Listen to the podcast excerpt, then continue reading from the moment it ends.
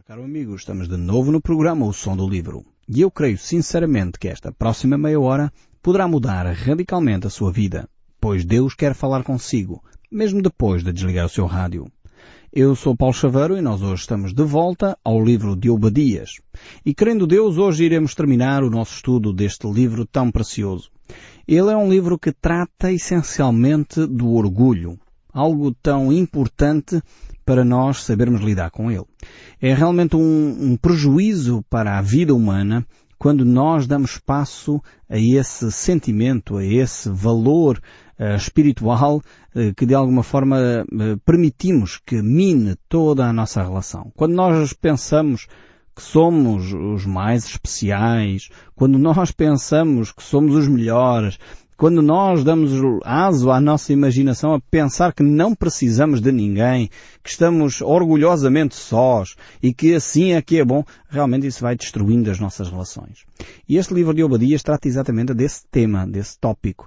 Trata acerca da nação de Edom, uma nação eh, que tinha alimentado essa imagem essa ideia de que eles não precisavam de ninguém, que eram uma nação autossuficiente em termos de armamento, que estavam muito bem protegidas porque a cidade que eles construíram no meio de um enclave rochoso era realmente uma cidade extraordinária. Ainda hoje as ruínas Uh, podem ser visitadas e realmente é, é, algo quase praticamente impossível de conquistar, mas o erro deste povo foi alimentar no seu coração que ninguém lhes podia tocar.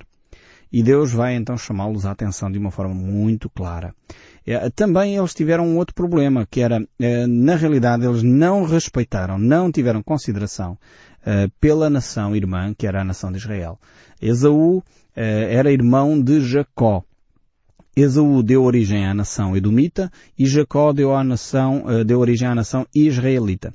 E essas duas nações eram nações irmãs. E em vez de estarem eh, de costas voltadas, eles deveriam ter cooperado, deviam ter crescido uh, num relacionamento mais estreito, mas Esaú e os Edomitas tiveram grande prazer quando viram a nação de Israel em queda, quando viram a nação de Israel ser maltratada pelos assírios como pelos babilónicos, e realmente eles foram alimentando no seu coração esse sentimento de prazer pela desgraça do outro pela desgraça do seu irmão. E isto é coisa horrível aos olhos de Deus. E Deus, por isso mesmo, vai tratar com esta nação de uma forma muito, uh, muito clara, de uma forma muito contundente, para que uh, terminasse esse tipo de comportamento.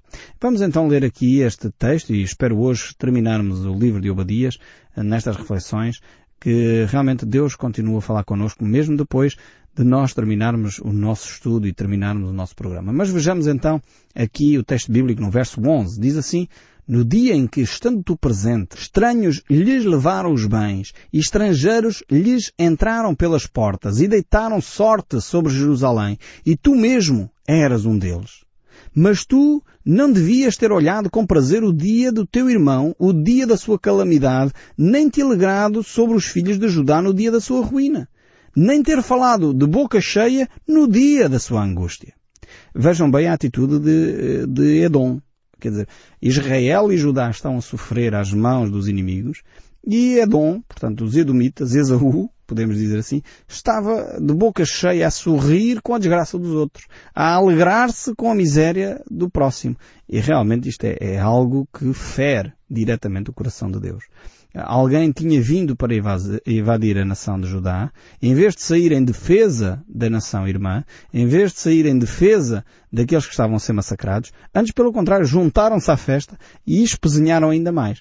Eh, isto era a nação de Edom, mas a gente facilmente consegue encontrar pessoas hoje em dia assim. Pessoas que têm prazer na desgraça dos outros. Pessoas que ainda veem uma, uma, uma cidade ou uma civilização ou um povo a sofrer e vão lá para explorar ainda mais. Vão lá ainda para espezinhar ainda mais, para acabar de fazer uh, sofrer aquela nação. Infelizmente temos pessoas assim ainda no nosso meio. E, e às vezes na nossa vizinhança, às vezes na nossa casa, às vezes nós próprios. Temos que vigiar seriamente pelo nosso coração. Enquanto Judá estava em angústia, Esaú, Edom, estava realmente a ter prazer nesse, nessa situação. E isso é algo que Deus vai condenar viamente. Deus olha o coração, Deus olha uh, as nossas atitudes e Ele vai nos chamar a atenção também daquilo que nós fazemos e daquilo que nos dá prazer. Por isso mesmo vigiamos sobre as nossas motivações. E o verso 13 diz, não deverias ter entrado pela porta do teu povo no dia da sua calamidade. Tu não deverias ter olhado com prazer. O problema não é olhar, o problema é ter prazer para o seu mal no dia da sua calamidade nem lançado mão dos seus bens no dia da sua calamidade. Vejam bem, não só teve prazer na miséria e na desgraça que estava a ocorrer uh, na nação de Israel, como ainda lá foram ajudar. Puseram a mão, foram lá ainda saquear aqueles que já estavam na miséria, saquear e roubar aqueles que eram um povo irmão. E realmente uh, aqui Adão cometeu uma coisa eh, gravíssima, uma atitude gravíssima. E por vezes no coração dos homens há esta satisfação. Aqueles que são cristãos não são assim tão descarados como os edomitas, como é óbvio. Mas às vezes no nosso coração se calhar vem aquele sentimento de prazer por alguém que nos fez mal e agora está a sofrer. E se calhar no nosso íntimo, bem feita. Ou, ou, não, claro, nós somos mais polidos, nós não dizemos bem feita. Nós dizemos, pois ele só está a colher aquilo que ele semeou e até citamos um versículo bíblico fica bem, mas na realidade estamos a, a ter um certo gostinho que aquela pessoa sofra. Nós temos que vigiar muito seriamente sobre o nosso coração. Eh, ainda esta semana estava a falar com, com um casal e a certa altura eh, a esposa estava a dizer isto. Ah, mas aquela pessoa fez mal e agora está a ceifar aquilo que semeou. E foi curioso, que foi o próprio marido, né? Foi eu preciso abrir a boca. E o próprio marido disse, cuidado, não olhes a Bíblia só na tua perspectiva. Olha que aquilo que tu andas a semear agora também vais colher. E a pessoa, a esposa, ficou, pois, realmente, e às vezes nós agimos assim, quer dizer, temos um certo gostinho que aquela pessoa que nos fez mal agora está a sofrer. Deus agora está a fazer justiça. Cuidado, cuidado com os nossos sentimentos, cuidado com as nossas motivações, cuidado com aquilo que sobe ao nosso coração. Devemos, como diz Jesus, amar os nossos inimigos. E amar os nossos inimigos significa que quando eles estão a sofrer, nós não estamos a ter prazer. Nós sofremos também com eles. Nós estamos disponíveis para ir lá e auxiliar se for necessário. Como diz a palavra de Deus, quando isso acontece, nós vamos lá, fazemos o bem e isso é como amontoar brasas vivas sobre a sua cabeça. Por isso o, o apóstolo Paulo nos diz, não torneis a ninguém mal por mal. Esforçai-vos para fazer o bem perante todos os homens e, se possível, no que depender de vós, tende paz com todos os homens. Não vos vingueis a vós mesmos, amados. Não deis lugar à ira, porque está escrito, a mim pertence a vingança, eu retribuirei, diz o Senhor. Pelo contrário, se o teu inimigo tiver fome, dá-lhe de comer.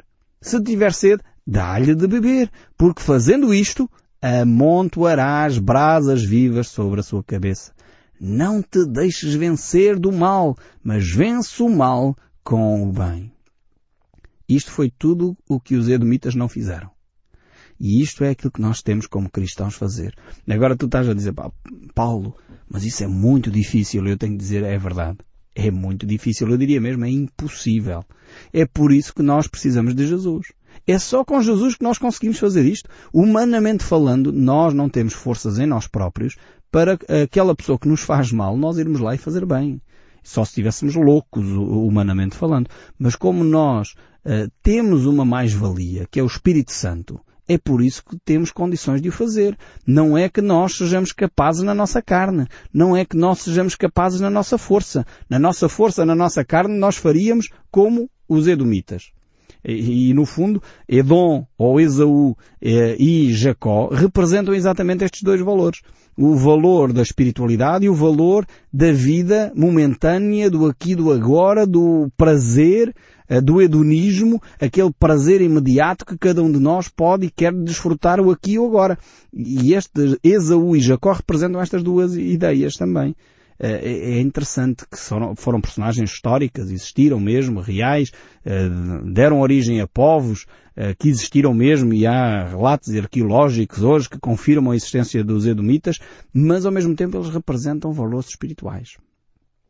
E enquanto Esaú representa esse valor do imediatismo, do materialismo, do prazer imediato, por isso ele vendeu o direito da primogenitura por um prato de, de lentilhas, por um guisado, uh, de lentilhas, uh, Jacó uh, foi um pouco mais astuto.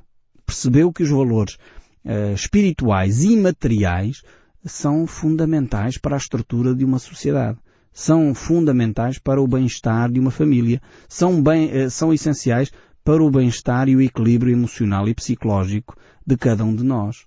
É por isso que as pessoas que estão habituadas a viver na corrupção, a viver na mentira, começam a desenvolver até sintomas uh, somáticos, portanto, doenças uh, que se desenvolvem por valores uh, emocionais.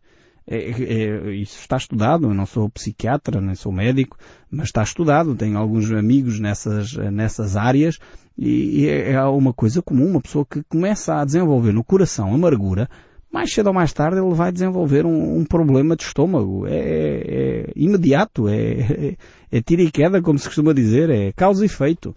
E é assim que acontece. Uh, e muitas vezes desenvolvem determinados tipos até de cancros fruto das amarguras que a pessoa vai acumulando. E dos ressentimentos, e a pessoa alimenta aquilo como um bicho de estimação.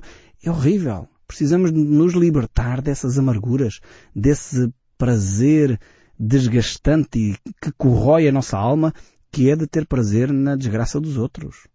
E realmente eh, aqui os edomitas eh, caíram por terra exatamente por isto. Começaram por fazer exatamente aquilo que era mais destrutivo para a alma de um povo, que era se alegrar com a miséria do próximo. E neste, neste caso o próximo era tão próximo que eram irmãos. Eh, eram irmãos eh, gêmeos que deram origem a estas duas nações e em vez de apoiar a nação de Israel, ele antes pelo contrário levantou-se uh, e uh, começou a maltratar, a maltratar aquele povo que estava já na desgraça. Em vez de solidarizar com Israel, foi lá e acabou por retirar o, o despojo que os babilónicos não levaram. Uh, a desgraça que os babilónicos já tinham promovido, os edomitas foram lá e puseram o pé ainda no pescoço. Como se costuma dizer, já estavam deitados no chão, mas ainda assim os edomitas foram lá e acabaram com, com o que os israelitas estavam a sofrer. E é por isso que Deus vai chamar tão claramente a atenção dos edomitas. E, e, diz aqui o texto bíblico, não deverias ter parado nas encruzilhadas, vejam bem a atitude dos edomitas, não deverias ter parado nas encruzilhadas para exterminar os que escapavam nem entregue os que restavam no dia da angústia. Ou seja, a ideia é, os edomitas criaram uma aliança com a Babilónia e quando o povo de Israel estava a tentar fugir, causa da evasão, eh, os edomitas estavam a fazer emboscadas. Ou seja, no, nos sítios-chave que eles sabiam que eram os caminhos, porque eles conheciam bem a região, como é óbvio, eh, viveram toda a vida naquela região, conheciam bem uh, as, as, zonas de fuga, e eles colocavam-se ali naqueles lugares estratégicos para matar os israelitas. E depois aqueles que sobreviviam, que não eram mortos, eram entregues aos babilónicos para que eles pudessem uh, acabar com eles, no fundo, matá-los também. Então, esta era a atitude dos edomitas. Tal era o ódio que eles desenvolveram uh, pelo seu povo irmão, que era Israel.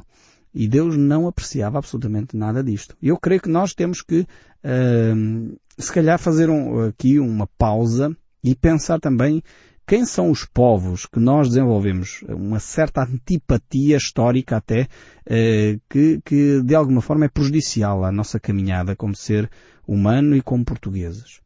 Eu sei que nós portugueses temos assim uns povos de estimação que nós não gostamos. Eh, temos assim uma certa antipatia. O nosso relacionamento eh, com outros povos muitas vezes cria animosidade. E temos assim uns povos de estimação que nós gostamos de tratar mal, de dizer mal. Nós temos que acabar com isso na nossa linguagem. Temos que acabar com isso no nosso coração. O texto bíblico mostra claramente que não deveríamos uh, ter esta atitude. Aliás, a origem do nosso país começa por uma desavença familiar, não é? O nosso fundador da nação uh, desentendeu-se com sua mãe e veio criar o nosso uh, Portugal. E essa animosidade, infelizmente, tem-se mantido latente. Quer dizer, nós não odiamos de forma alguma os espanhóis, mas foi durante muitos anos guerras entre Portugal e Espanha, até que se definissem as fronteiras, e, e, e realmente aquela animosidade continua. Uh, continua e nós temos que acabar com isso porque isso não é saudável. Não é saudável nem para nós, nem para os espanhóis. Uh, de facto, precisamos de crescer numa perspectiva de amar o nosso próximo. Crescer numa perspectiva de que uh, de, temos que nos solidarizar com aqueles que são, no fundo, ainda familiares nossos. Como dizem os espanhóis, os nossos três hermanos, que de facto são, pertencemos à mesma família de origem. uh, da nossa nação e temos que acabar com essas animosidades. A xenofobia, o racismo não tem fundamento nenhum nas Escrituras. Um cristão não deveria ter esses preconceitos xenófobos e racistas. Uh, porque infelizmente foi o que aconteceu com a nação de Israel também, e isso levou-os à destruição, levou-os também a sofrer na pele o que significava estar num povo estranho, quer no Egito e quer mais tarde na Assíria e quer mais tarde ainda na Babilónia. Exatamente porque eles criaram ali uma ideia de que Israel era assim uma elite que Deus escolheu e que por isso mesmo eles eram muito, muito especiais e que não se podiam dar com mais ninguém, que eles eram mesmo os maiores. E realmente Deus depois tratou desse problema. Nós precisamos de acabar com essas ideias xenófobas, eh, essas ideias racistas de que outros povos são menores do que nós, que outros povos não prestam, que os não é, é correto aos olhos de Deus, não é correto de acordo com os princípios bíblicos, eh, não é correto eh, pelos princípios até humanos. Isto não quer dizer que nós não valorizemos as nossas, a nossa cultura, não quer dizer que nós não apreciemos a nossa nação, não é nada disso. Nós devemos gostar de quem somos, atenção. Uh, se nós não gostamos de nós próprios, não vão ser os outros que vão gostar de nós. Atenção. Uh, não estou aqui a dizer que temos que desapreciar aquilo que é a nossa cultura, desapreciar e aglomerar tudo como se todas as coisas agora fizessem parte de nós. Não é isso. É no sentido quando nós nos respeitamos a nós próprios, temos que aprender a respeitar a diferença do outro e amar até a diferença do outro. E é isto que o texto bíblico nos desafia a fazer. Por isso mesmo esses sentimentos xenófobos e, e racistas não têm espaço numa mentalidade cristã. Então, voltando aqui ao nosso texto, no verso 15 diz assim, Porque o dia do Senhor está prestes a vir sobre todas as nações. Como tu fizeste assim, se fará contigo. A tua maldade tornará sobre a tua cabeça. Mais uma vez, Deus volta a este princípio muito simples e básico das Escrituras, que é aquilo que o homem semeia, o homem vai colher. Assim como tu fizeste, assim fará contigo. Vejam bem, eh, Jesus diz isto por outras palavras. Jesus diz, com a medida que, com que tu medires, te medirão a ti. É, é curioso. Eh, por isso você tome muita cautela quando começar a ajuizar outras pessoas. Ah, e aquela vizinha é assim, assim, assim, assim, assado. Já ouviu este discurso provavelmente. Tome muita cautela. A medida com que você está a usar para medir a sua vizinha é a medida com que vão medir-la a si. Então, cuidado com a forma como nós avaliamos os outros. Uh, não coloquemos demasiado peso ou ênfase na vida dos outros. Olhemos para a nossa, tenhamos cuidado com a forma como nos conduzimos, avaliemos bem as nossas motivações. E como diz aqui o texto, agora o profeta aponta para um futuro escatológico, para um futuro onde Deus vai uh, implementar o seu reino. Ele diz que vai trazer este juízo não é só sobre a nação de Edom, vai trazer sobre todas as nações. Uh, e essa reflexão, ele começa a desenvolvê-la a partir daqui. Porque o dia do Senhor está prestes, diz o, o profeta, e virá sobre todas as nações. E por isso mesmo Deus vai julgar as nações. Este é um, é um conceito que nós, modernos, portanto, porque hoje já estamos a viver numa sociedade pós-moderna, mas os nós modernos, esta geração, nós tínhamos um conceito muito afinado do individualismo. Mas a Bíblia mostra claramente que Deus olha para o coletivo também. Não é só o aspecto individual, eu faço o que está certo e já não tem nada a ver com a vida dos outros. Não. A Bíblia mostra claramente que Deus vai julgar as nações. E quando Deus julgar Portugal, é óbvio que vai julgar os indivíduos, mas quando Deus julgar Portugal, Ele vai julgar pelo seu coletivo vai ver o que é que nós como nação fomos, que tipo de comportamentos tivemos em relação à sua palavra, se fomos um povo obediente, se percebemos o que significa ser cristão, se percebemos o que significa o sangue de Cristo sobre nós, se percebemos que deveríamos ter só adorado a Deus e a mais ninguém, e, e se percebemos que não deveríamos ter sido um povo corrupto e um povo que anda constantemente a murmurar. Deus vai avaliar a nossa nação. Que características nós temos como povo? E Deus vai avaliar, diz aqui o texto bíblico, que Deus irá julgar as nações. Isto não é para nos aterrorizar, não é para criar aqui um cenário apocalíptico, enfim, muito terrível, mas é um facto e nós temos que falar dele. A Bíblia fala dele. E nós temos que avaliar a nossa vida como indivíduos e como povo. E por isso mesmo fico grato a Deus pelo privilégio que tenho de partilhar com a nação estas verdades bíblicas, na esperança que a nação Cada um de nós, individualmente, e se nós individualmente fizermos essas transformações, a nossa nação vai fazê-lo, porque a nação é, é o conjunto dos indivíduos uh, que partilham o mesmo alvo, partilham uma mesma língua, partilham uma mesma cultura. Uh, quando nós percebemos que há erros, mudamos-los como povo. E isso vai uh, ser levado em conta quando Deus olhar para nós. E o verso 16 diz, porque bebeste, no caso de Adão, bebeste no meu santo monte, assim beberão de contínuo todas as nações. Beberão, sorverão e serão como se nunca tivessem sido. Este versículo aqui fala uh, da lei uh, que leva as pessoas a colher aquilo que semearam, mais uma vez. Elas agiram assim para com a nação de Israel, uh, desrespeitando a nação de Israel, e Deus diz, vai acontecer convosco. E o verso 17 diz, mas no monte de Sião haverá livramento. O monte será santo e os da casa de Jacó possuirão as suas veredas. Vemos aqui como Deus é o Deus do livramento. Deus não é o Deus que vem para castigar e maltratar. Não, Deus veio para livrar. Esse é o objetivo de Deus. E Deus traz essa mensagem de esperança a todas as nações. Mas é necessário que cada um de nós aproprie, se aproprie desta verdade, perceba a herança espiritual que Cristo nos dá, perceba a herança espiritual e o livramento que Deus pode trazer através de Cristo e receba esse livramento em nome de Jesus. A casa de Jacó, diz aqui, será fogo e a casa de José será chamas e a casa de Esaú restolho.